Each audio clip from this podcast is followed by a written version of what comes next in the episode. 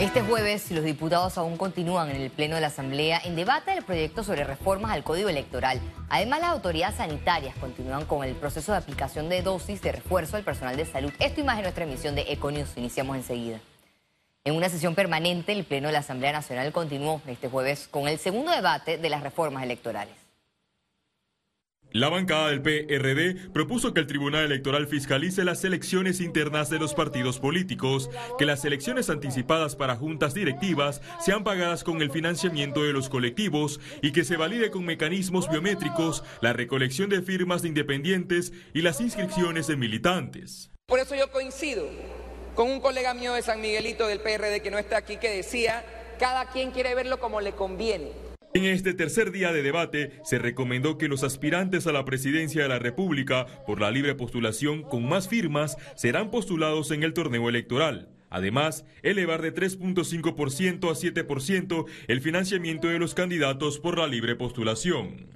Una de las propuestas que están introduciendo, que para mi concepto personal representa un retroceso, es que las personas que están inscritas en partidos políticos no puedan firmarle a los candidatos por la libre postulación. Esto es un retroceso. El Tribunal Electoral presentó la adjudicación de curules a través de la fórmula de Home, pero fue rechazada.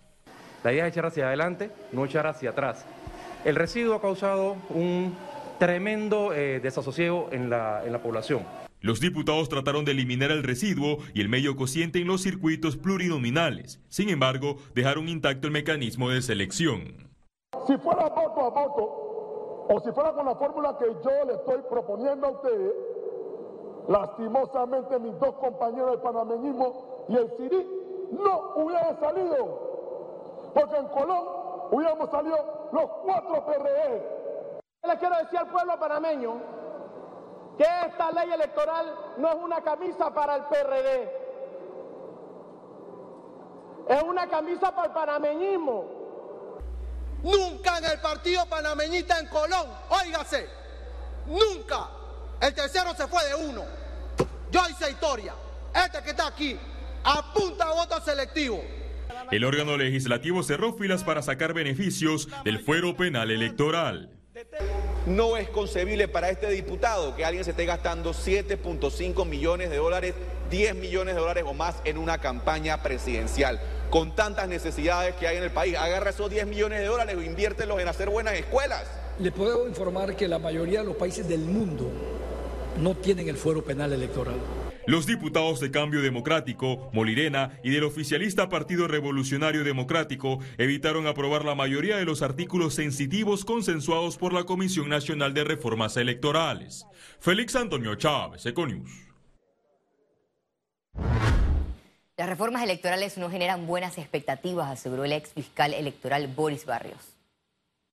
Creo que las propuestas que se hicieron desde la Comisión de Reformas Electorales no plantearon un contenido que pudiera a los ciudadanos darnos una visión de cambio, de mejora, de mejor previsión. Hay muchos temas que se quedaron que no fueron tratados. Los delitos electorales. Eh, nosotros tenemos un sistema de investigación de delitos electorales donde el delito máximo es de cuatro años. Siempre el delito no va a tener eh, sino negociación. La Asamblea Nacional convocó a la ciudadanía a presentar sus observaciones respecto a la designación de Miriam Yadira Chen Rosas y María Cristina Chen como magistradas de la Corte Suprema de Justicia. Las observaciones deberán ser presentadas por escrito ante la Secretaría General de la Asamblea Nacional o por correo sgeneral.asamblea.gov.pa. Inmediatamente procedimos en la Comisión de Credenciales eh, a que se publicara, por lo menos en dos diarios de la localidad, y ahí se invita a todo el pueblo panameño que quiera hacer sus observaciones, ya sea vía correo electrónico o por escrito. Eh, cuentan con un espacio de dos días, nosotros recibiremos esas observaciones y si Dios nos lo permite y nos da salud, eh, creo que este proceso de revisión, de escrutinio de magistrados principales y suplentes lo podemos estar iniciando el día martes a la una de la tarde. Continúa el proceso de vacunación de segundas y terceras dosis de vacuna contra COVID-19 en distrito de San Miguelito. La aplicación de la dosis de refuerzo inició el 13 de octubre a trabajadores de la salud tanto el sector público y privado. Las autoridades sanitarias de San Miguelito esperan en tres días culminar con este proceso a los funcionarios de dirección regional y centros de salud.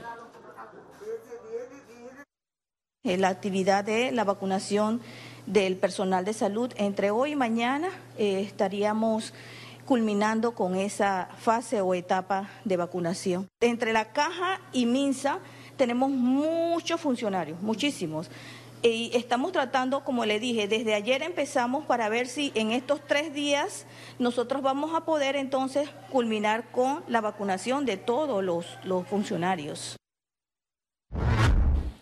Panamá registró una positividad de pruebas COVID-19 de 2.7% y una letalidad del virus acumulada de 1.5%. Veamos en detalle las cifras del MINSA.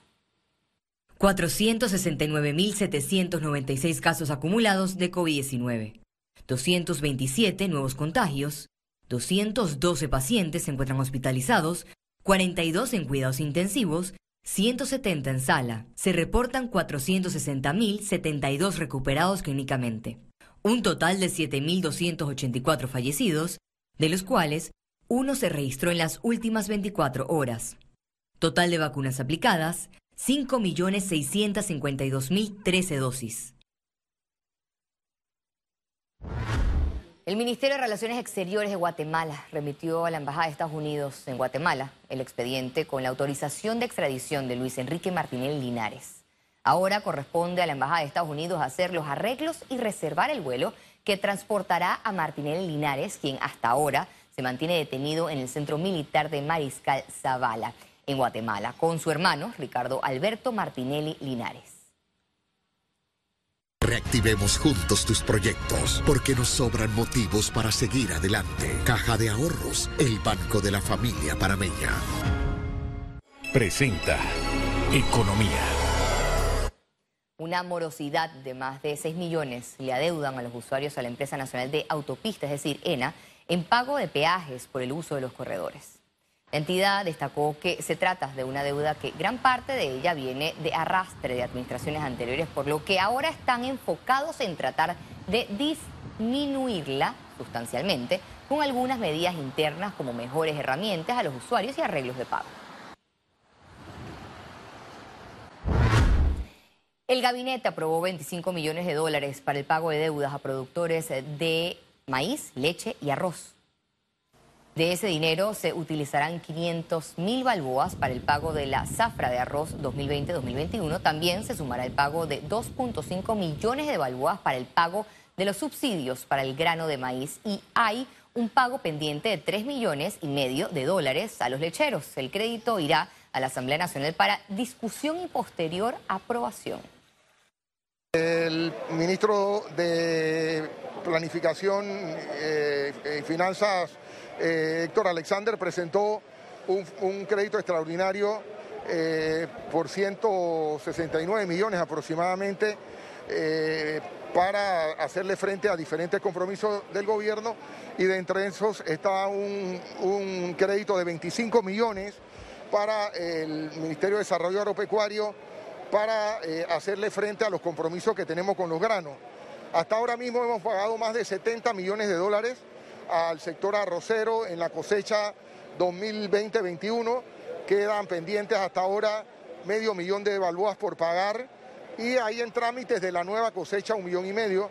Y tenemos también pendientes 2 millones 600 mil balboas que están ya tramitados. Faltaban los fondos para los maiceros.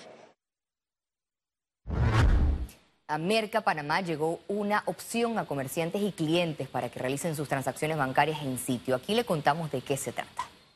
Caja de Ahorros inauguró este jueves una sucursal móvil en Merca, Panamá. En el acto participó el ministro de Desarrollo Agropecuario, Augusto Valderrama, quien resaltó la importancia de darle seguridad a las transacciones de productores y comerciantes que mantienen al país abastecido de alimentos. Podemos ofrecer todos los servicios que tú esperarías de una sucursal desde caja, cajero automático, incluso computadora, acceso al e-banking e incluso pues si quieren solicitar algún préstamo hipotecario, personal o de carro tarjeta de crédito, los podemos atender.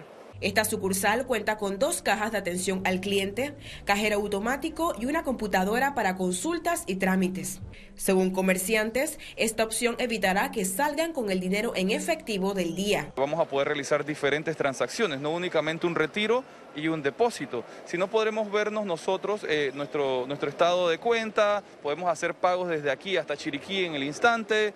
Es una pantalla, eh, tiene una pantalla muy interactiva, lo cual nos permite eh, como todo eh, ciudadano, aprender y crecer. Adicional, Caja de Ahorros mantiene un cajero digital en el lugar con servicio las 24 horas del día. La realidad es que en un mercado como este, la mayoría de las transacciones son a horas.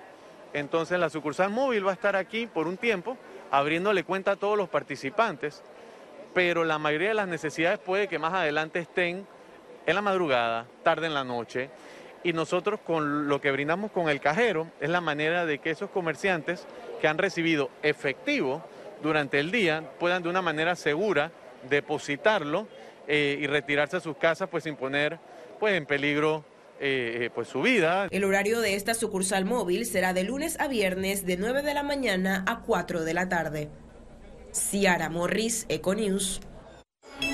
Economía fue presentado por Reactivemos juntos tus proyectos porque nos sobran motivos para seguir adelante. Caja de Ahorros, el banco de la familia parameña.